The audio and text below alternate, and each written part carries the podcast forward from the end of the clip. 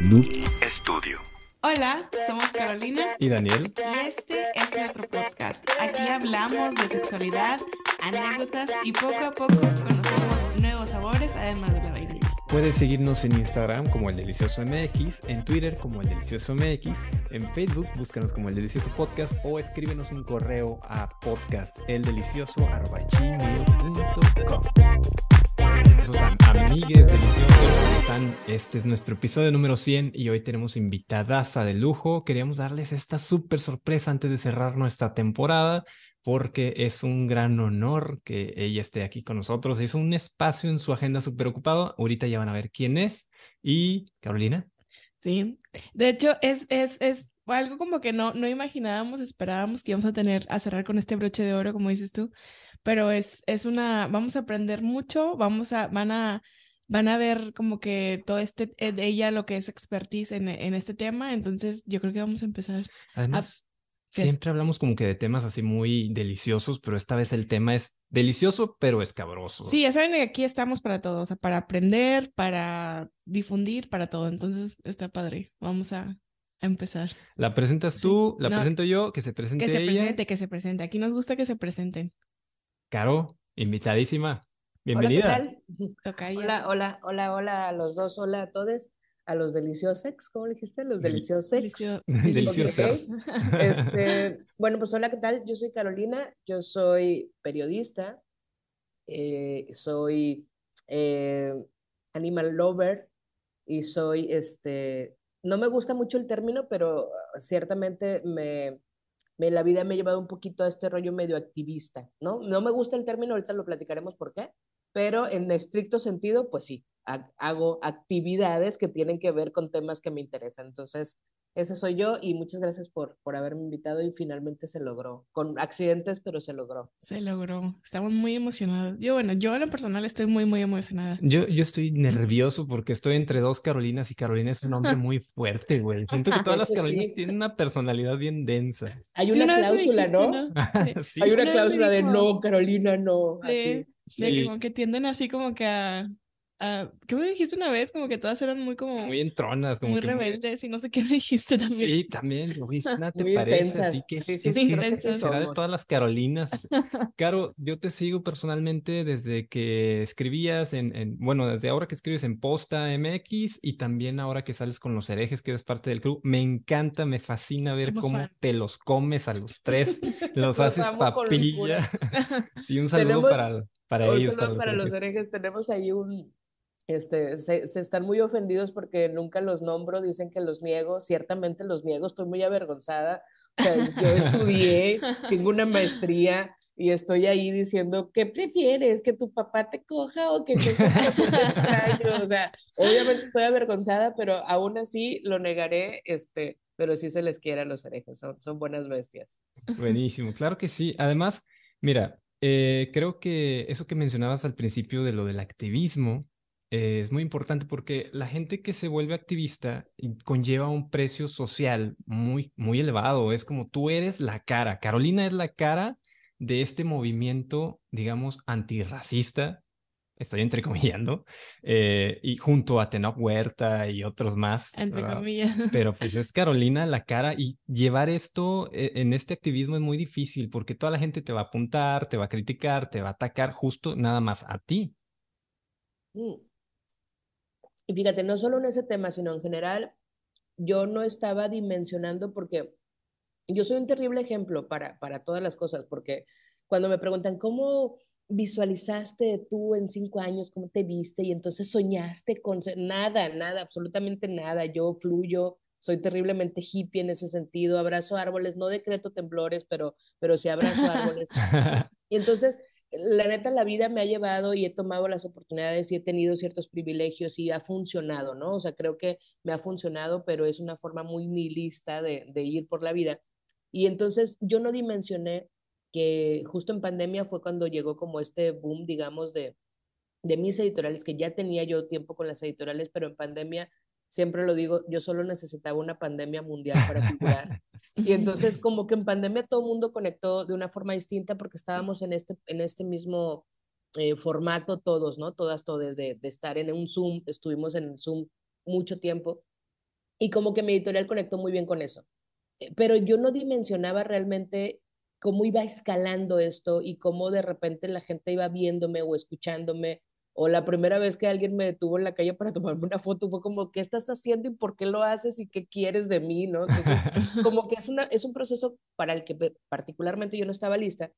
Y luego se le agrega esta responsabilidad social, que eso siempre lo he tenido claro, el asunto de la responsabilidad social, pero no a este nivel, ¿no? o, con este impacto.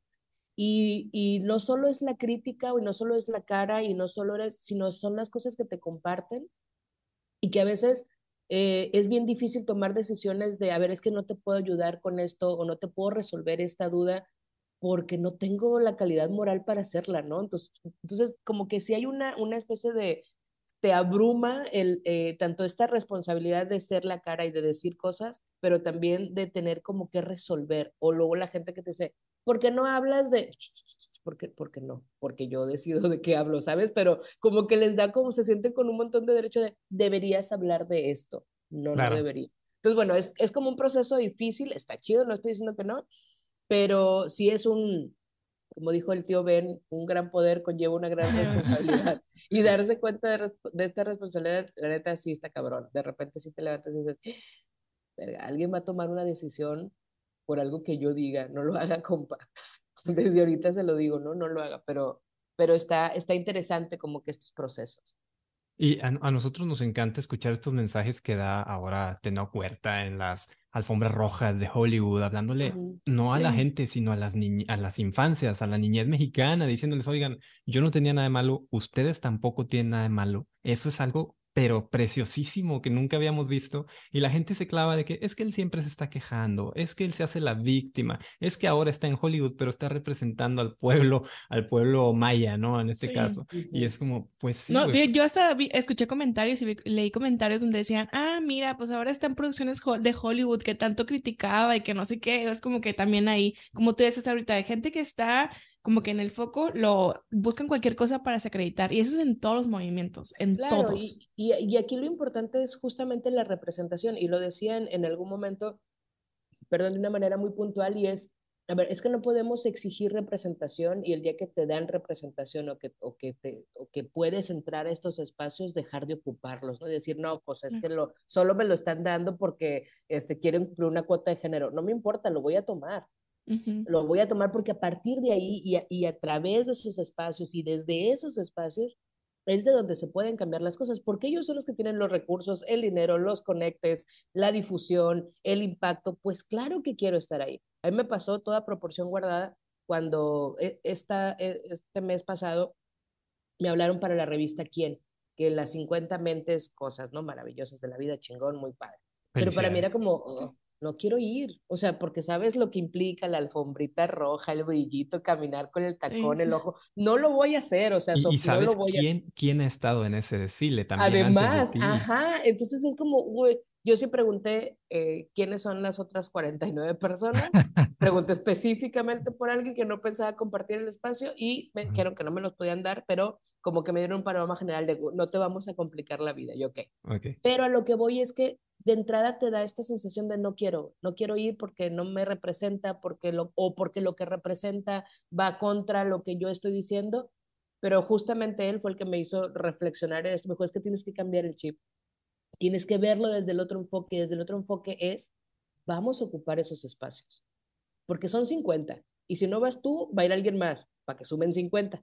Y probablemente sea alguien, una blanquita, heteronormada y un poquito más hegemónica y con una belleza distinta, ¿no? con, una, con un fenotipo distinto.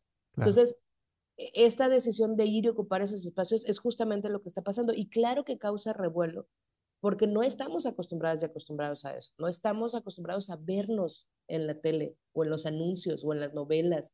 Y está, como dices, justamente estas infancias que empiezan a verse y empiezan a decir, ah, caray, o sea, si existe alguien más que no sea el ratero, que no sea la muchacha de la limpieza o que no sea la gordita que solo es simpática o no, sabes, como que estos estereotipos, el irlos derrumbando son bien valiosos. Yo pongo muy, muy, este ejemplo que lo tengo muy vivo, en, justamente esta semana que estuve en Ciudad de México, fui a un evento de Getty Imagine, que es el banco de imágenes más, mm. más grande, ¿no? De Latinoamérica. Y justo ellos están haciendo una campaña para, para modificar estos estigmas y estos estereotipos, no solo en las personas, y eso fue lo que yo en llanto, porque también en los animales. Entonces también están incluyendo en su banco de imágenes perros con un ojo, gatitos con tres patas. Ay, qué hermoso. Este, ah, ¿verdad? Esa, esa reacción, yo dije, ah, claro que jalo, güey, claro que jalo ahí. Porque lo que no ves no lo quieres. Porque lo que no te representa no te genera una empatía. Y entonces los perros que tienen tres patas no los adoptan. Y entonces los prietos que salimos en las tele piensan que somos todos rateros o que somos todos el chacal, que ahorita vamos a hablar del chacal. Por eso es importante, porque tenemos que vernos desde otras narrativas, con otras historias, contando otros cuentos, dejando de ser la gordita que es amiga, la morenita que eh, es trabajadora del hogar, o sea, ese tipo de estigma. Entonces, claro que es bien valioso y claro que va a haber mucha gente enojada porque a nadie le gusta que vengan y les digan que después de 20 años de tu vida lo has estado haciendo de manera inadecuada o has estado celebrando algo que pues no estaba tan chido celebrar. Claro. Ah. Eso, sobre todo, yo creo que eso es lo que sí yo me he dado cuenta ahorita en, en diferentes ámbitos, o sea, ya sea corrientes de feminismo, gordofobia, racismo, si les haces pensar de que todo lo que viene, con lo que tú creciste, lo que viste, lo que consumiste, o sea, como que se puede ver de otra forma y está mal, la gente brinca y ha pasado en diferentes contextos. O sea, por ejemplo, ahorita siguiendo hablando en el rumbo de lo de las películas con lo de la sirenita, con diferente, o sea, yo lo vi, es una maldita película, o sea, como porque causa tanto revuelo. Y yo veía las reacciones de las niñas, o sea, también emocionadísimas con la, o sea, ¿cómo, por qué adultos grandes están todos ahí de que enojados porque cambiaron a una, el personaje de una, de un me cuento ficticio? la infancia, ¿no? De que a mí me la, me la arruinó Salinas de Gortari, pero, pero ya Pero sí, claro, no, no, nos gusta que nos digan que, que lo hemos estado haciendo de manera adecuada porque pues, obviamente tenemos una estructura construida y es más fácil quedarnos en esto que conocemos que empezar a pensar y abrir nuestra mente porque qué hueva, claro que da hueva. Claro, porque como, como lo dices tú también, Caro, eh, lo que se normaliza se, se vuelve normativo, ¿no? Entonces ver al, como dices, al, al, prieto, digo prieto sin lo peyorativo, obviamente, porque el poder prieto se trata de adoptar esa palabra y volverla suya, ¿no? Claro. Es de lo que trata el movimiento, pero bueno verlos en la televisión con esos papeles, pues te hace que al verlos tú en la televisión, según la norma, digas, ah, me va a robar, me va a saltar. Exacto. Sí. Y en la cama, que es a lo que nos convoca hoy, es algo ya muy sé, una pausa dramática. sí. Es, es, pasa algo similar, están estos, estos demonios, los, las, los mandingos a los que eh, basados en la religión, pues era este demonio sexual, ¿no? Que en las tribus africanas pues tenía el pene muy largo, porque recordemos que lo griego era el pene pequeño y la sabiduría y toda esta masculinidad. Y bueno, eh, un pene largo pues era de los esclavos africanos que ellos llevaban a sus tierras. Entonces de ahí empezó el apodo de mandingo. Y el estereotipo. Luego los traen a Latinoamérica. Y, la sexualización, claro. Es un rollo histórico larguísimo que no me quiero meter ahí porque voy a tocar fibras. y además pero bueno, lo vemos en, en, en, todos lados cuando queremos cachondear. Por ejemplo, abres, abres el YouTube amarillo, el YouTube naranja, como le dicen chavos. bueno, ya te permite seleccionar. Tú entras y le pones categorías y la primera categoría es Black.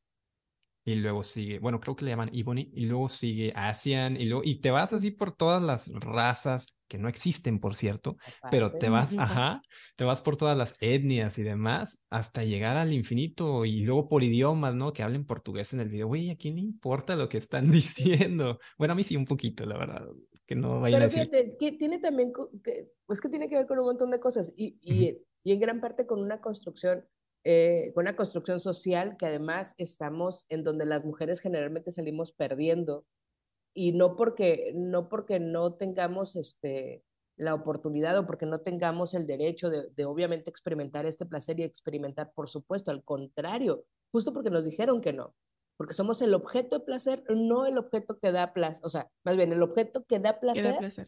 Pero no, no, no que recibe, ¿no? Y, y, este, y este tema que también además es muy intenso, yo lo platicaba con una amiga que si no la siguen, síganla, se llama Sabionda.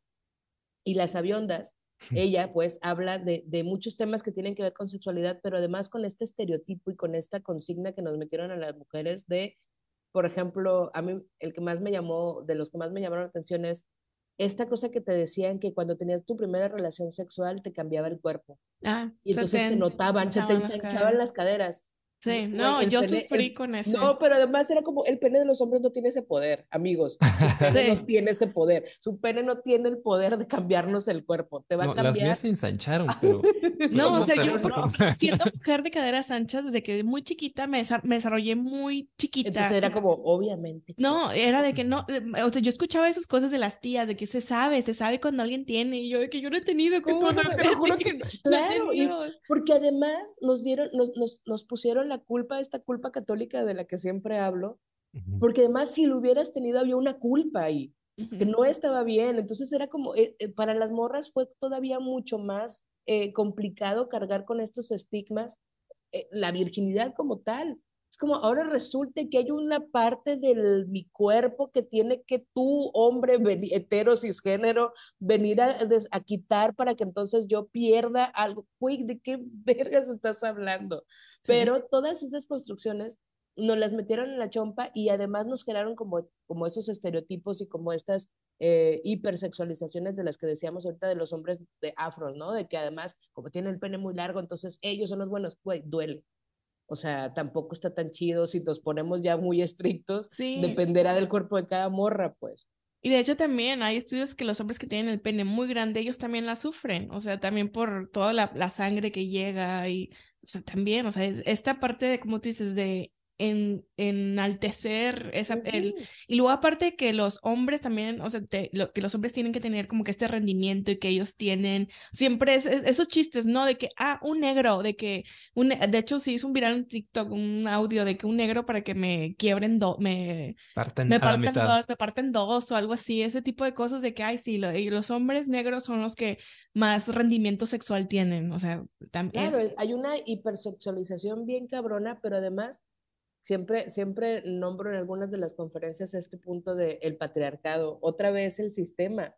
Es que también el sistema les afecta a los hombres, ah, sí. porque justamente les dijeron que ellos son los que tienen que ser el que rinda, el que, el que provea, el que te dé el placer, el que cumpla, el que cumpla, porque él tiene que cumplir.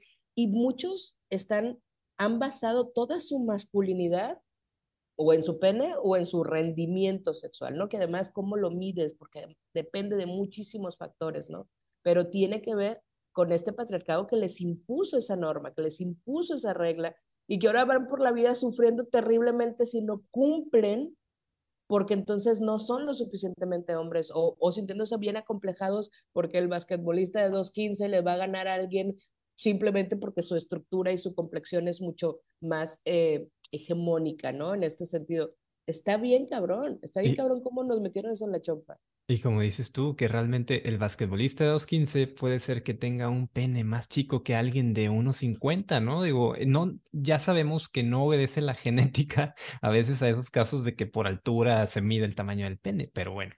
Eh, yo quisiera hablar un poquito sobre eso en, en el tema de, de estos dichos populares sobre que hay a la hora de, encamarse con alguien, del decir esto que, mencionaba Carolina, de, que ellos te pueden partir en dos. En el caso de los latinos, pasa que dicen que esta cachondería ah, latina, este calor latino, esto, ok, sí somos, quizá por nuestras raíces hispanas, ¿verdad? Un poco más de contacto, pero... Porque socializamos un poco más de contacto, o sea, pero no es como que por el simple hecho de ser latino vais a tener un rendimiento sexual mayor que a otra. Y, vuelvo a Tenoch Huerta, que ahorita está haciendo un éxito en taquillas. También las chicas eh, americanas lo están viendo como un ídolo sexual. Es como que ahora todos se quieren, quieren tener algo con Tenoch Huerta y es algo que aquí en nuestro país lo vemos como, ¿qué? ¿Cómo? Con Tenoch. Pero nuestro racismo interiorizado es como, ¿por qué? O sea, Tenoch pues es cualquier sí, persona. Sí, esos comentarios de, está muy guapo para ser moreno.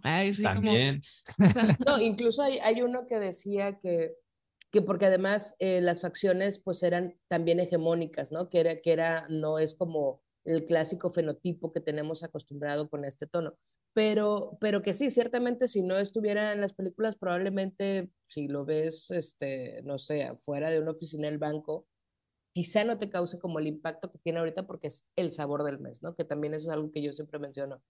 En este asunto de, en las redes, en los espacios de entretenimiento, hay el sabor del mes y te toca hacer el sabor del mes, vive con ello, disfrútalo, cánsate, aprovechalo, sácale todo el jugo que puedas, porque va a pasar, porque va a dejar de ser el sabor del mes en algún momento, ¿no? Y eso creo que también es importante como que dimensionarlo. Y sí, creo que hay una socialización, como decías, Caro, hay una socialización muy particular cultural, ¿no? O sea, las, las personas latinoamericanas particularmente tenemos una socialización distinta, somos más de, del contacto, del abrazo, creo que tiene que ver más por cuestiones también incluso familiares, este tipo de, de, de convivencia social nos ha hecho así, pero otra vez genera un estigma y genera una presión.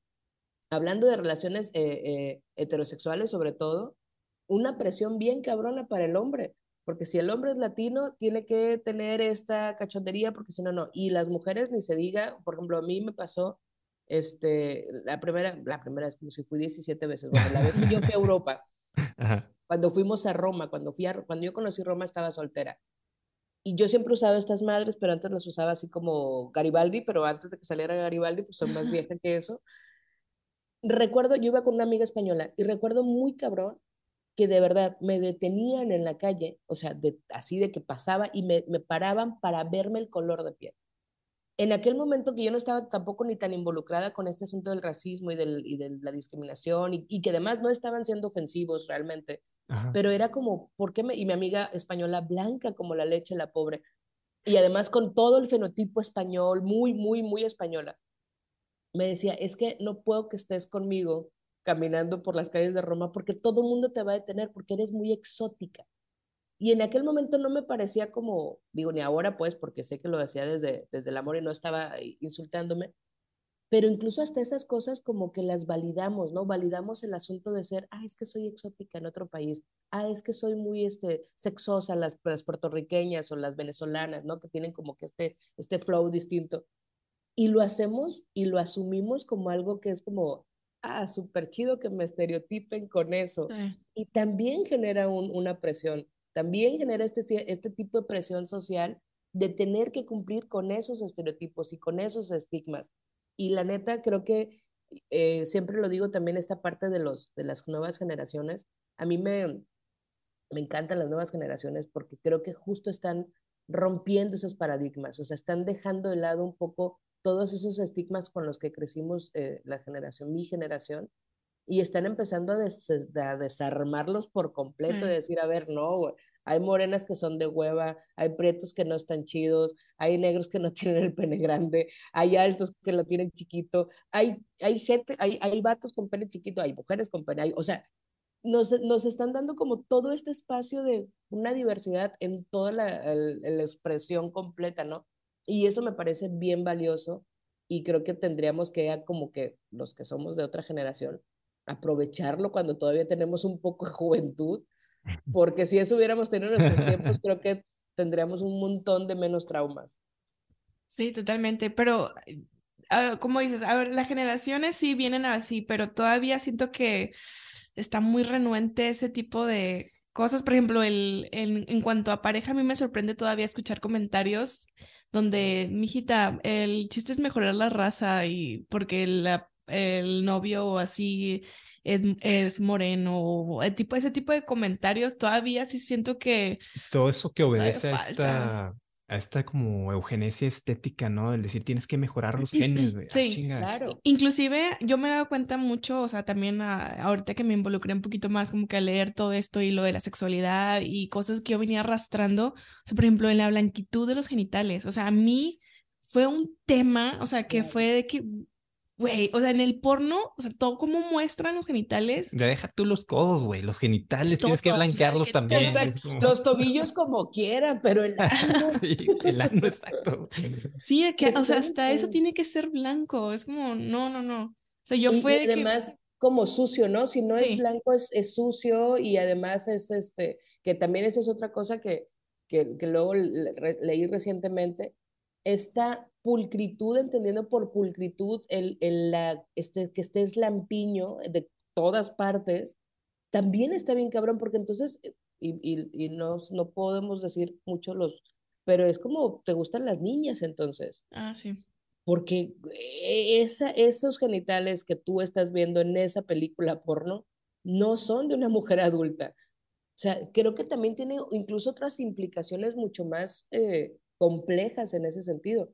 Pero sí, el color, o los codos, los, eh, las axilas que están morenas o oscurecidas, es como sinónimo de algo que está mal, que está sucio. como que, está sucio. A mí me ha tocado así, por ejemplo, ahorita que el TikTok y así, chavas que pues ya, como generaciones más chicas que ahora sí ya me presento así como soy, ¿no? O sea, de que en bikini, y pues se tiende a ver la zona más oscura, o sea, y dicen, bueno, me ha tocado ver de esos comentarios de que gracias por representar, o sea, porque ha sido un trauma para mí que esta parte y otras de que, ay, mijita, quítatelo con bicarbonato y, limón o no sé qué tanto le ponían ahí. Que, porque eso se ve muy sucio y se ve mal y, güey, qué pedo. Y que nunca se va a quitar, siempre va a ser parte de tu cuerpo esa melanina ahí atorada, güey. No te la vas a poder sacar con ninguna crema y vas a estar sufriendo y prohibiéndote cosas. Pero fíjate, otra vez volvemos a la representación a las cosas que hemos visto todo el tiempo en la tele, en las películas, en los comerciales, en los anuncios, que son además una belleza inalcanzable, porque además no es real, porque tiene Photoshop, porque tiene luces distintas, porque tiene maquillaje, porque tiene un montón de cosas.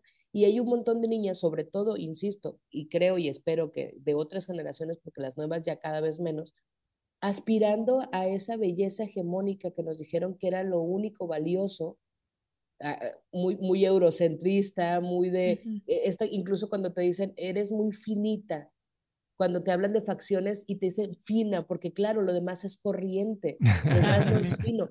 Yo, por ejemplo, tuve mucho trauma con el busto todo el tiempo, además jugaba básquet, y entonces para mí era porque las, las morras que estaban planas, que estaban que, que tenían poco, poco busto, pues estaban bien chidas para mí porque podían correr un montón y porque además la sexualización, la hipersexualización del, del, los, del, del busto de las mujeres es todavía, o sea, puta, es, está cabrón que lo tengas porque entonces eres muy sexosa. y yo ah, decía, no, o yo muy vulgar también. O muy, ajá, yo quiero jugar básquetbol, te juro que no soy. Y entonces creces con un montón de traumas, incluso hasta para vestirte, para expresarte, para caminar. A mí me costó mucho trabajo y si me ven, de, de hecho, todavía, o sea, enderezarme porque se me notaba y era como, no, no se te debe de notar porque eso es de vulgares, porque eso es de mujeres que están nada más pensando en robarle el marido a alguien, porque además hay una historia alrededor, ¿no? te ah, creen como toda esta historia alrededor.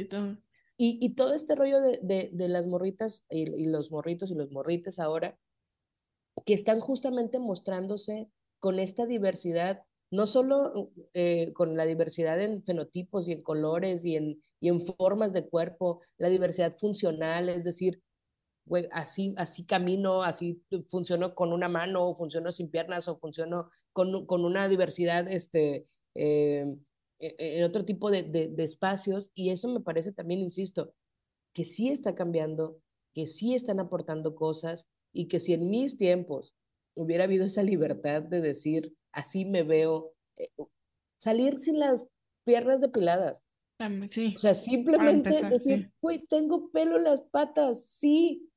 Y no puedo ir hoy a ningún lado porque no me puedo poner chorro, tengo que poner un pantalón, te estás asando de calor. Que te voy a decir una cosa, los hombres por lo general no nos percatamos de si están o no están depiladas hasta que ya es de plano súper, súper exagerado. claro, y somos más las morras. No, y además a veces ni siquiera son otras morras, somos nosotras. Sí. Hay una construcción dentro de nosotras. Y justo tenía una amiga también, tengo una amiga, que decía, ¿tú crees que un vato a la hora que estás en el delicioso, le importa si tienes celulitis? Te va a decir, ay, vamos a coger, pero vi que tienes celulitis. No, cancela. No, vamos a, te cancela. Claro que no. Y si lo hace, mándalo a la chingada, ¿no? O sea, pero nos llenaron la, la chompa de un montón de miedos, pues. Sí, totalmente. Sí, por eso yo creo que es esto, el mencionarlo es súper, súper importante. O sea, el, el, seguir mencionando, aunque la gente diga otra vez, vas a con lo mismo y otra vez, no sé qué, porque hay gente que no, por más que no, no, no entiende, siguen replicando el, ay, mijita, salió, ay, no, el, salió morenito, ay, no, que no sé qué, eh, o el cuerpo, de que, ay, no, tienes que adelgazar, ya sea el tema que sea, ¿no? Pero sí, el, seguir replicando ese tipo de nadie cosas. Nadie te va a querer, ¿no? Nadie, nadie, va, a querer. estar contigo si, si eres gorda o si eres muy morena o si eres, o tu cuerpo no es hegemónico. Y ahora toda esta visibilidad de las redes que, que ha traído estos experimentos sociales a nivel mundial de ver estas parejas interraciales en el mundo que existen, que existen desde hace muchos años, pero ahora la... Ay, perdón, salió un anuncio aquí que ahora lo estamos cada vez normalizando más y más y más, se me hace que México y, digamos, América Latina está en una posición privilegiada, digamos, porque aquí con toda esta situación que hubo de las castas, terrible, por cierto, creo que estamos un poco más acostumbrados al mestizaje, pero a lo mejor en Francia, si viene alguien de Senegal y está casado con una mujer francesa, las miradas jamás van a dejar de existir. Y esa, esa mezcla apenas está surgiendo en esos países europeos colonialistas, conquistadores, y eso es algo que me da risa, porque digo, esto nosotros cabrones lo vivimos hace 500 años, y les llevamos un poquito de ventaja ahí, pero bueno, traemos otros males heredados. Sí, siento que todavía, aunque dicen de que en otros lados, por ejemplo, el, el tema de que en Estados Unidos son más racistas que aquí, yo todos los días escucho comentarios racistas, o sea, aunque cuando aunque sea tú dices, nada, pues es que dijo que el morenito, que así como cositas así que dices, sigue siendo racismo. Hay gente que dice, no, no, no es racista esto, pero es racismo, pero lo tenemos como muy interiorizado. No, y, y creo que justamente también esa, esa parte la, la hablo mucho en, en, en, las conferencias, por ejemplo, el asunto de, de, que como estamos atoradísimos tratando de convencer que existe el racismo, ah, no avanzamos en otra parte porque te la pasas el día diciéndole, eso que dijiste es clasista, eso que dijiste es racista, eso que dijiste es discriminatorio, porque hay esa negación que dices de que no, porque yo no tengo pedo con los negros, entonces no soy racista. Es como, no, pero le dices patarrajada a tu vecino, pero dices, eh, trae el nopal, pero le dices la chacha a la, a la, a la empleada de, la, del hogar, o sea, ese tipo de cosas, y claro, estamos aprendiendo, y también eso, yo soy muy insistente en todas, todos, todos estamos aprendiendo sobre la marcha. Yo hablo de deconstrucción express y en vivo. O sea, vas entendiendo cosas, vas aprendiendo o más bien desaprendiendo cosas. Y nos va a costar trabajo empezar a dejar de decir, por ejemplo, yo, y me atoro mucho con eh, diversidad funcional hablar de diversidad funcional para mí de repente es como, a ver, no, espérame, es diversidad, ok, diversidad funcional. ¿Por qué? Porque no son temas que me habían atravesado antes y que tienes que estar involucrándote de una forma distinta. O hablar de trabajadoras del hogar, ¿por qué? Porque además va cambiando todo el tiempo, ¿no? Entonces pasamos de empleada doméstica a trabajadora del hogar, ok, usar la palabra, las palabras adecuadas nos va a costar trabajo. Pero todos estos eh, y que a lo mejor podían eh, caber en la categoría de microracismos, no porque sean chiquitos, sino como los micromachismos, sino porque no los detectamos. Creo que esa es la diferencia. Por eso vemos a Estados Unidos como más racista, porque allá abiertamente es un tema de que, que hubo una segregación muy abierta, muy visual, y aquí como está medio veladito, y está combinado clasismo, racismo, hay como que una está, está una mezcla. Entonces nos cuesta más trabajo identificarla. Y voy a decir algo medio pendejo, pero pues X, no importa, digo una más que más da. Este, yo me acuerdo cuando era muy morro que no sé si empezó a transmitir por primera vez TV Azteca del tío Ricardo. Chinga tu madre, Ricardo. Pero bueno, este, eh, yo pensaba que esa era la televisión mexicana porque decía Azteca, güey. Yo decía, bueno, ahí va a salir gente morena, gente, gente mexicana de verdad, porque Televisa, pues eran puras novelas en ese entonces, todos eran güeritos. Era puro white ¿no? Y por cierto, qué risa con lo del racismo al revés de los white que dicen, oye, ya están muy resentidos, ¿no? Pero bueno, ustedes vean. Entonces yo tenía esa idea de niño de que TV Azteca iba a ser la televisión de la gente mexicana real, Y pues, oh, sorpresa. ¿Y crees que el Banco Azteca también? Y lo digo, lo digo porque... y el Estadio Azteca. y bueno, ya no, ya no digo porque me acuerdo de, de... Y lo digo porque en Estados Unidos sí tienen sus canales de gente exclusivamente de color. O sea, gente negra que dice, este es Black Television y es pura programación con gente negra. Y hay gente que dice, pues ustedes tienen su canal. Sí, güey, es uno, güey. Tú tienes 500 más, cabrón. Sí, porque si no, no tiene ningún espacio. Es, es que es racismo al revés porque no dejas que los blancos salgamos en tu canal. No mames, güey, sales en 499. y nadie te ha negado derechos por tu color y nadie te ha esclavizado y sistemáticamente no ha sido violentado. O sea, hay un montón de cosas. Pero sí, justamente es esa parte de empezar a vernos en las novelas que es algo tan, eh, a lo mejor tan, este, tan simple o tan, eh, se me fue la palabra cuando, eh, bueno, que es algo como, como si no tuviera relevancia, pues tan irrelevante, pero sí lo es porque gran parte de la población, la única, el único espacio de representación o el único espacio que tiene para ver a, algo que aspira, justamente son las novelas, justamente son, es la televisión. O son los anuncios, o son los pinches espectaculares que ves en las, en las tiendas. Y yo le decía también, o sea, tú ves una familia, incluso en, en tiendas de, no en Liverpool, no en, en Coppel, en Electra, y toda la familia es la mamá, el papá, eh, una hija y un hijo, y el hijo más grande que la hija, por supuesto, para que tengas la parejita y en orden. Y todos son blancos y bueno, hasta el perro es blanco. Sí. Fíjense, y no hay perros negros ni gatos negros en las publicidades. Está muy cabrón. Sí, porque si es negro es de Halloween, ¿no? No, de Halloween, y sí, yo, o sea, yo no tenía, yo no sabía que era también, o sea, les afectaba a las mascotas. Hasta hace poquito una persona de, de un grupo de, de, adoptar de animales decía, es que no se los llevan. Y yo, ¿qué? O sea, yo... no, se, no se adoptan, los perros no negros no se adoptan. Y los gatos negros no los damos en adopción en noviembre. Porque ah, la gente hace pendejadas con en los octubre y noviembre. En octubre y noviembre, porque es Halloween y es Noche de Brujas. Está cabrón. Y eso, no los adoptan a los perros negros. ¿Por qué? Porque son del diablo, son el mal, porque no retratan bien en Instagram. Imagínate el nivel. Entonces, claro, cuando no nos vemos en esos espacios, en la tele, en la novela o en TV Azteca, pues parece que no existimos, parece que no, no contamos, parece, niega nuestra existencia. Y eso está muy cabrón. Incluso eh, en, en, Argentina hay un movimiento muy parecido a Poder Peto que se llama eh, Poder Marrón, Colectivo Marrón, algo así. Sí y justamente decían, yo pensaba que todos los argentinos eran güeros, porque es lo que yo veo en la tele argentina. Sí, es la representación. Todos son Batistuta, ¿no? no, son como Batistuta. Y me dicen, no, güey, habemos un chingo de argentinos morenos. No los veo. Y así nos ven en otros espacios. Y tienen también esta cosa del antichineo, ¿no? Que el, chineo era esto de, de, violar a las indígenas, una tradición así feudal horrible desde los 12 años ya las niñas las, las podían violar sus señores. Una cosa horrible que se le llama chineo y en Argentina las feministas dijeron, a ver, esto se acaba porque se su pedo desde usos y costumbres, no mamen. Y, luego te, mueves a Oaxaca y pasa algo similar. Claro, claro, venden a las niñas a los 14 años y nadie dice porque pues, son usos y costumbres. Cabrón, ¿cómo va a ser? Pero te digo, estas cosas de las que hay que empezar a hablar, empezar a visibilizarlas, yo creo que también es bien importante que estemos hablando del tema aunque estemos en desacuerdo, aunque en Twitter haya miles de chumeles diciendo pendejadas, no importa, por lo menos está el tema ahí.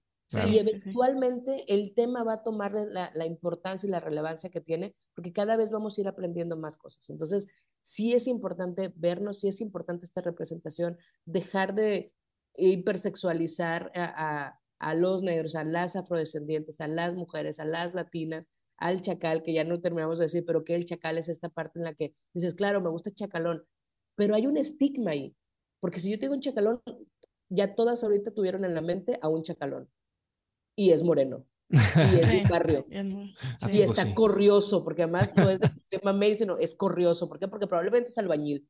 Entonces tiene todo un montón de estigmas y trae una caguama y le vas poniendo y dices, güey, a huevo, así lo vi. Eso es un estigma. Y eso hay que, hay que dejar de estigmatizar a la gente y de hipersexualizarla y de pensar que tiene que ver con su color o su fenotipo, su actividad, su, su rendimiento y su este, valor en el sentido eh, general, ¿no? También. Ya, disculpa, Caro. Eh, estaba viendo tus aretitos que son como así, de en forma de, de O, y hay un dicho gringo que no sé dónde viene, a ver si me puedes ayudar dice, the bigger the O, the bigger the hoe. Oh, puede ser. puede ser. Pues te va o no, más o menos. Puede ser. Fíjate, yo creo que también ahí entra mucho la diversidad, ¿no? Carolina, cuando yo la conocí, usaba unos gigantescos. Ah, sí. sí Está súper chido, ¿no? Me decía que no te faltaba el perico de que colgado. y sabes que yo he ido aumentándole el tamaño, me imagino que todo, pero bueno, aquí estamos hablando de esto, eh, aumentándolo porque entre más me cortaba el pelo, sentía que, que, me quedaba como hueco, ¿sabes? Y ni siquiera tenía que ver con, con, con esta construcción de, ay, las mujeres tienen que, no, no, no, era como, hay un hueco aquí, ¿sabes? Y entonces empecé como a llenar esos huecos y todo puede ser usado en el delicioso, cosas que puedes decir en esto y en el delicioso, pero sí, o sea, empecé a llenar huecos y entre más bonitos los lleno, más cómoda me siento, entonces sí, sí tiene que ver, creo que sí. Nada más quería soltarlo, pero bueno. Porque estabas aquí, ¿no? De que Sí, ya... ay, quiero salir, pero bueno. Oye, es que te iba a preguntar también algo. Es una que nos des tu opinión sincera sobre todos estos filtros que ahora se usan. Ya ves que en las aplicaciones de citas y todo, tú ves a alguien y luego llegas a la cita y dices, oh, sorpresa, ¿quién eres? y mucha gente se blanquea con estos filtros de Snapchat, Porque Instagram, etcétera. Y ya en automático ya lo hace la app, exactamente. O sea, ¿qué op- ¿Cuál es tu opinión al respecto? Es cuando tú te tomas una foto que dices, esta soy yo, soy Carolina. o le es dices- como Bárbara Regil, ay no, qué prieto, qué feo. Ay, qué preta, qué feo. De hecho, yo me oscurezco, ¿no? De que porque me, tengo la luz aquí, siento No, que, no, fíjate, más- lo voy a, lo voy a apagar poquís para que vean de que, Ah, pues claro, entonces hay un montón de luz, Ajá. claro que me blanquea, la- pero es la luz, ¿no? Sí, la Obviamente. luz. Entonces, cuando corrijo una foto, generalmente le subo mi tono al tono que yo creo que, que representa. Pero fíjate, hay una ley que se aprobó recientemente, recientemente me refiero a, a lo mejor hace este año, no sé, en Noruega, en donde todas las aplicaciones comerciales, fotografías, revistas están obligados a poner una como una advertencia de que se usaron filtros. Y me parece súper, súper importante porque justamente otra vez esta, esta parte de la belleza hegemónica que nos dijeron a la que tenemos que aspirar y entonces ves esas modelos con la piel que, de pinche durazno que no existe y entonces aspiras a tener eso, ¿no? Bueno, estos, estos güeyes ya pidieron que pongan ahí que se usaron filtros y en las aplicaciones lo están, lo están implementando para que Sí. también en la aplicación salga. De entrada me parece, obviamente, que tiene que ver con este, eh, con este asunto aspiracionista de vernos más blancos porque sabemos que nos van a tratar mejor. Por lo menos en este país, sabes que te van a tratar mejor. E incluso hay esta parte, que no sé por qué todo está en inglés y es muy difícil encontrar traducciones, pero el white passing, que es, yo sé que si voy contigo, puedo entrar a un bar porque eres más blanco, ¿no? O que si voy con mi amigo o mi amiga güerita, la pasas enfrente, ¿no? Para que primero la vean a ella y luego Para ya que te sienten, todos en para que te sienten en la terraza del Sonora. Exacto, para que me den, Sonora. terraza el Sonora Grill, ¿no? Entonces, ese tipo de cosas sabemos que suceden y obviamente por eso también en, en, en los filtros quieres verte más blanca para eh, causar una impresión distinta, ¿no? Pero al final de cuentas me parece tan absurdo porque es como, te lo vas a encontrar en persona. ¿Qué vas a hacer cuando, te la- cuando veas a esta persona y te diga, güey, mm, o sea, no tengo pedos? Imagínate que el güey, que eres una morra y te blanqueaste un chingo con los filtros. Y el güey dice, sí, sobres jalo, van, se ven. Y el vato es como, a ver, güey, yo no tengo pedos con el color que tienes. Tengo pedos con que me dijiste que eras de otro color. Exacto. O sea, no porque seas más morena o más blanca o de otra forma, ¿no? Entonces, creo que tiene que ver con este, con estas cosas que nos metieron en la chompa, pero también un poco con la autoestima que nos lastimaron un montón. Yo otra vez insisto y voy a ser bien, bien eh, insistente en esta parte. Si en mis tiempos hubiera habido esta libertad que tienen sobre todo las morras, y porque, porque, insisto, porque nosotros tuvimos más opresiones, de decir, hoy me veo a toda, por eso lo hago ahora, a la vejez viruelas, por eso lo hago ahora, porque de verdad estábamos tan presionadas tratando de ajustarnos a estos cánones de belleza que no disfrutábamos nada. No podía, o sea, yo lloraba en el baño porque era gorda y siempre hago este comentario y en el mejor de los sentidos, yo leo, leía porque era gorda.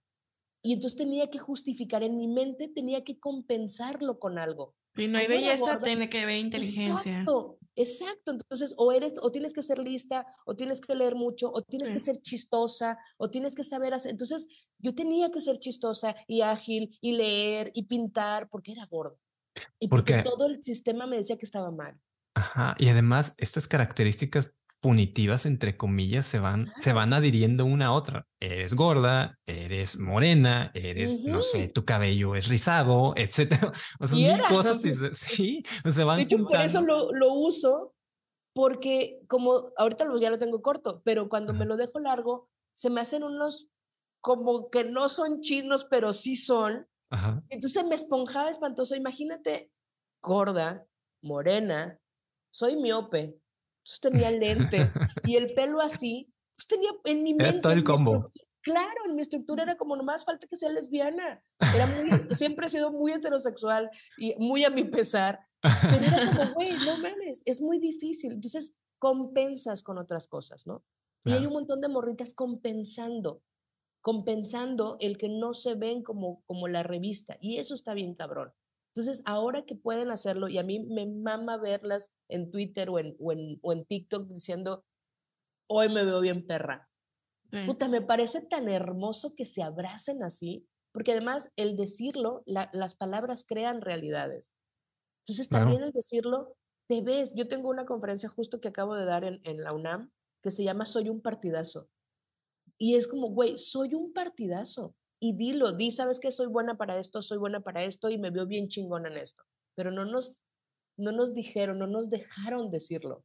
No, y, y, replicarlo, o sea, porque a mí eso, eso me hizo mucho ruido también hace poco, o sea, porque yo también, o sea, escuchando tías, mamá, todo, escuchando, ay, es que estoy gorda, me toca poner dieta, ay, no, es algo bien morena, es algo bien verdad, ay, no, ese tipo de cosas, el replicarlo nosotras mismas, hace poquito una compañera, o sea, ya que tiene una autoestima acá de que siempre digo, güey, me encanta, me dice, es que yo escuché a mi mamá, o sea, mi mamá, a pesar de que dice, desde que era de cuerpo grande y todo, ella se paraba al espejo, es que yo estoy hermosa y mira, estoy bien buena y que mira, este vestido se me ve así, dice, yo crecí con eso, entonces para mí eso es algo normal. Dice, así ella, que ya está grande y tiene cuerpo más grande, se está diciendo que está hermosa. O sea, yo, también le digo, sí, o sea, es, es, eso, el escuchar ese tipo de cosas con una diversidad, abrazando todo como somos, o sea, tal cual como somos. Y, yo estoy en ese proceso, pero claro, y no es fácil, claro, claro, no es fácil porque otra vez porque nos dijeron un montón de cosas, pero además es bien liberador.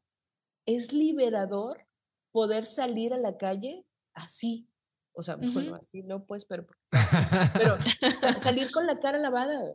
Sí.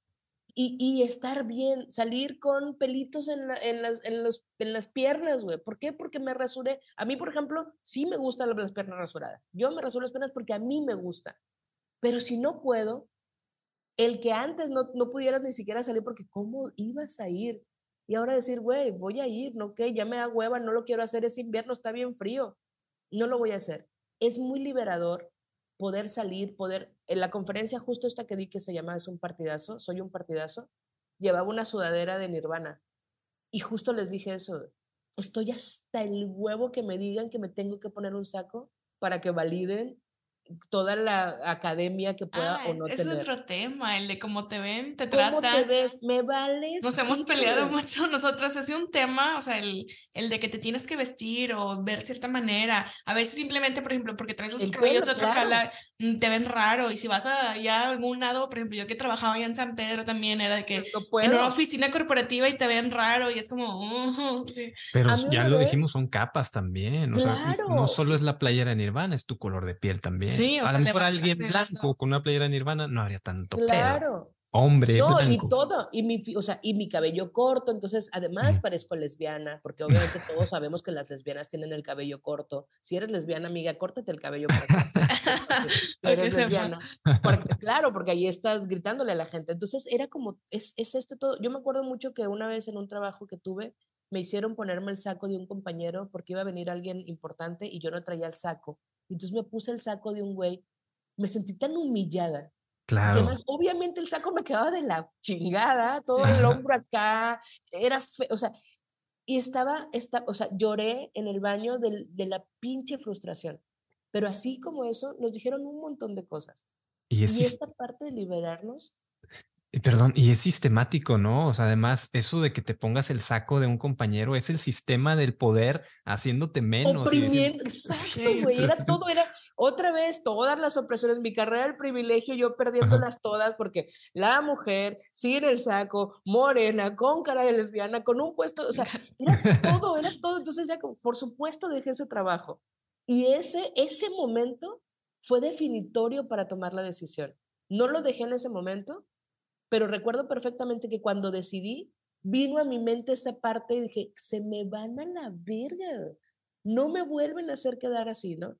Pero, insisto, es, es liberador y creo que vamos bien encaminados, encaminadas, encaminadas a soltar eso.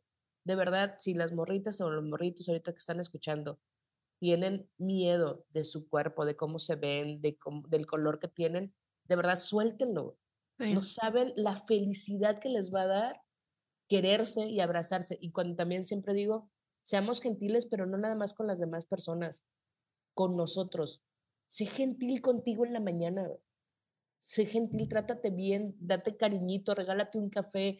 Si puedes pagar cosas, paga un manicure, paga que te hagan un masaje. O sea, si tienes ese privilegio y esa oportunidad, si no, lo tú. Busca apapacharte y quererte, porque de verdad, si no nos queremos, a donde sea que vayamos, vamos a ir arrastrando estos complejos y estas mm. frustraciones. Y los demás no nos van a ver como queremos que nos vean porque nosotros no nos vemos así. Yo también agregaría también como que el, el checar qué es lo que consumimos. Eso a mí me ha servido. o sea, como que el, el, el, el, de seguir a gente diversa, o sea, que den, tengan otros discursos, todo ese tipo de cosas. O sea, el dejar como que a la influencer de que fuera y que nada más está... tu closet, no estamos hablando de ti, Andy. Exactamente. Pero sí, o sea, eh, consumamos tanto, así como comemos cosas que, así como le pongo el café y dices, güey, qué rico café que me tomé ahora, sí con leche, porque sí me gusta el café, pero también me gusta la leche. Así consumamos cosas que nos hagan sentir bonito adentro, que nos hagan sentir rico, que nos hagan sentir felices, que digas, güey, está chido esta morra, está chido este vato, me está enseñando cosas, no estoy de acuerdo con todo, pero me está enseñando cosas, o sea, esta diversidad también tiene que ser en lo que consumimos, por supuesto. Y, y además, reaterrizando un poquito el tema en el delicioso, eh, creo que hay una cuestión entre hombres también que buscan una trophy wife, aquí, al menos aquí en ah, Monterrey, de donde somos, eh, hay una trophy wife deseada que es blanca, rubia, ojo verde, ya sabes el estereotipo. Claro. Y muchos de ellos andan por ahí diciendo que quieren comerse un estoy entrecomillando, taquito de frijol. Un taquito de frijol. Lo dijo un comediante hace poco, uno que ya está cancelado. Sí, y yo dije, güey, o sea, el taquito. Y, yo una vez le pregunté a mis amigos, güey, ¿por qué el taquito de frijol? O sea, ¿por qué se les antoja? O, o por qué lo buscan? Es que, güey, cogen más chido, güey. O sea, las morras de colonias así ah, humildes cogen, ajá. cogen más, está, más chido, Es que está este estereotipo igual, lo mismo, vamos a lo de la compensación, de que las gorditas también cogen más o tienen mejor rendimiento porque van a compensar que no son bonitas y van a, van a echarle más ganas. Ahí está por la otra parte de las, las chavas que tienen una belleza acá hegemónica y todo, de que pues eh, también está el estereotipo de que no hacen nada en la cama. O sea, porque ellas ya con cumplir con su belleza. Con, verse está chida. Ya tienen. Sí, sí, sí. De esa parte sí. No. de esa parte sí creo que es algo real. Porque digo, yo veo a los White en sus videos esos de vendidos de paso ayer, güey. Y, al chile, yo si fuera vieja, ese pedo ni lo toco, ni me le acerco, güey. O sea, es como. de, que algo sale con esa madre. sí, y aparte, no sé, me da esa impresión eh, pero no, no sé cuál, cuál sea tu opinión como experta en estos temas, que digas, a ver, no, pues eh, es todo nuestra imaginación de que estas personas a lo mejor sí tienden a llevar un mejor rendimiento porque a lo mejor sí se sienten pues con más libertad porque dicen, ah, pues sí, soy latino, soy moreno, tengo tanto vigor y a lo mejor sí se lo toman en serio y lo hacen un poco mejor, digamos, Sí, yo, yo, creo que uh, justamente esta parte que decíamos de cómo las narrativas construyen realidades, yo claro que tiene que ver, seguramente tiene que ver este, este, esta presión o esta, esta carga que ya traemos con ciertos estereotipos y con ciertos fenotipos, pero también creo que la diversidad es tan grande que, está, que en esas cosas también hay diversidad. Es decir, podemos encontrarnos en situaciones muy distintas cada, cada persona y ahí va a cambiar nuestro rendimiento en todos los sentidos. O sea, obviamente tanto en, tanto en el delicioso, tanto sexual, como en un rendimiento académico, como en un rendimiento social, como en un rendimiento de, de un amor este, de, de, amistad, fraterno, este tipo de cosas, porque los contextos son importantes. Entonces, en, en periodismo, por ejemplo, decimos el 80% de algo es el contexto. Okay. Creo que en estas situaciones también. El 80% de lo que sea, de cómo reacciones en el delicioso de cómo reacciones con tu pareja y de cómo reacciones con tus amigos, tiene que ver con el contexto. En qué, en qué situación estás y todo. Entonces, sí creo que el estigma eh, tiene una... Se sustenta en algo, es decir, se sustenta en que sí, las gorditas se esfuerzan más probablemente porque porque tienen un estigma de que como no son suficientes, tienen que compensar. Entonces, mejor. creo que es como este círculo vicioso un poco, ¿no? O el chacal tiene que ser, o el vato tiene que ser el que rinda, o el, de, o el negro, imagínate un negro que no cumpla con este esquema, con este estereotipo, y que tenga un pene tamaño regular. la presión que tiene, pues obviamente tiene, siente que tiene que compensar porque no cumple con lo que le dijeron que tenía que cumplirse. Fija, entonces seguimos dando vueltas en esta rueda de hámster, pues, y lo importante es bajarnos de la chingada rueda, dejar de estar en la pinche rueda y empezar a pensar afuera de esa rueda, ¿no? Empezar a, entender que somos diversos en la funcionalidad, en la sexualidad, en los colores, en los estilos, en los en, todo, pues, y abrazar esa diversidad, porque además eso es lo que está bien chingón, justamente esa diversidad. Pues. Mm. Así es. Totalmente. Yo creo que ya con, con eso cerramos muy bien. sí. La verdad, es, es que esto sí va para largo, o sea, podemos seguirle y desmenuzar muchas cosas, pero yo creo que eso último fue, es algo, la o sea, como que el, el vernos como individuales, o sea, y lo hemos hablado en diferentes contextos, en, en relacional, cuando hemos hablado todo, todo, todo de, de, de orientación, todo. Somos personas individuales, no puedes compararte, no puedes nada, o sea, como que somos y ya, o sea, como que yo creo que eso es algo muy, como que tenemos que empezar como que a, a, ser conscientes. Frente a ese panorama, pues no hay diferenciación y no habría el por qué marginar a alguien si todos, si todos fuésemos iguales, que lo somos, pues no tienes ningún o incluso motivo si ni todos poder. fuéramos diferentes, también somos. Sí, sí también. también. Entonces es como, ¿por qué me marco? soy diferente, pero tú también y tú también. Es, la paradoja, ¿no? De la igualdad. Exacto. Sí. sí. Y, bueno, perdón que me regrese un poquito, ya, ya con esto voy a cerrar, lo juro, pero bueno, en los 70 también en, en la cuestión de, de, pues de las personas negras de Estados Unidos que se metían con las mujeres, de, no se metían con las mujeres, más bien las mujeres los buscaban a ellos. Eh, a estas personas las criminalizaban. Decían, oye, pues te acostaste con mi mujer, vas para el bote, eres un violador, ¿no? Pero los, los amos, los señores blancos, sí podían acostarse con las esposas de, de estos señores sin ningún problema. Y pasa lo mismo aquí también en México, en sociedades muy conservadoras, donde las personas, las trabajadoras del hogar tienen que quedarse ahí porque son entre comillas otra vez, muchachas de quedada y reciben cientos de violencias y abusos y abusos en casa y no hay quien les diga nada a los señores y tampoco a las señoras que las que las tienen contratadas. De la sociedad regia no vas a estar hablando. de la sociedad sanpetrina no vas a estar hablando. En específico. Podremos ser clasistas, racistas, pero nunca abusadores. Pero bueno, quería cerrar nada más con eso de que creo que era importante decirlo y Carolina, es un honor que estés aquí de nuevo. Eh, muchas, muchas gracias. Sí, gracias por aceptar el llamado. Este es nuestro episodio número 100 y estamos muy contentos de uh. que estés aquí. Espero que sean otros 100 y otros 100 y otros 100 más. Qué chido, qué chido que están haciendo cosas que les hacen felices, que hacen que estemos hablando de temas que a veces nos incomodan, pero que los, de los que hay que hablar y que lo hablemos con esta naturalidad y con esta eh, frescura también está súper chido. Gracias, gracias a ustedes y por la paciencia y por el frío que nos aventamos cada quien en nuestra casa sin, sin, movernos, pero, pero no está. Muchas gracias, la, la pasé muy chingón. Muchas gracias. igual, igualmente. Y bueno, ya saben, desde los que no la sigan, que yo creo que ya todo el mundo la va a seguir, la sigue, pero aquí vamos a dejar como quiera aquí tus no, que redes. Sus redes. Si quieres decirnos tus redes. Carol, Carol, H. Solís, Carol H. Solís en todas, en Instagram, en Twitter, hasta en TikTok inclusive. Facebook casi nunca voy, pero a veces voy, porque es un barrio que se pone muy feo.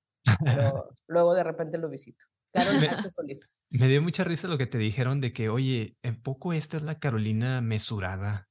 ¿Cómo será la Carolina? no me han visto cuando no me mesuro. y eso, Pero eso sí, estoy tratando de mesurarme. No, eso no, no, no, no te, no te mesures. Eso no, eso sabes lo que están diciendo. eso es tu encanto, la verdad que sí. Eso es lo que admiramos y mucha gente admira de ti. Porque el poder decir las cosas como lo haces tú, mucha gente lo desea y no puede. Así es. También es un privilegio y hay que aprovecharlo. Así es. Caro. Muchas gracias. Fuerte abrazo. Muchas gracias. Abrazos a los dos. Esperamos ahí más adelante volver a coincidir. Entonces. Y ahora sí en, vivo y a todo color. En vivo. Ya está, muchachos. Les mando un beso. Abrazo. Bye. Gracias, Caro.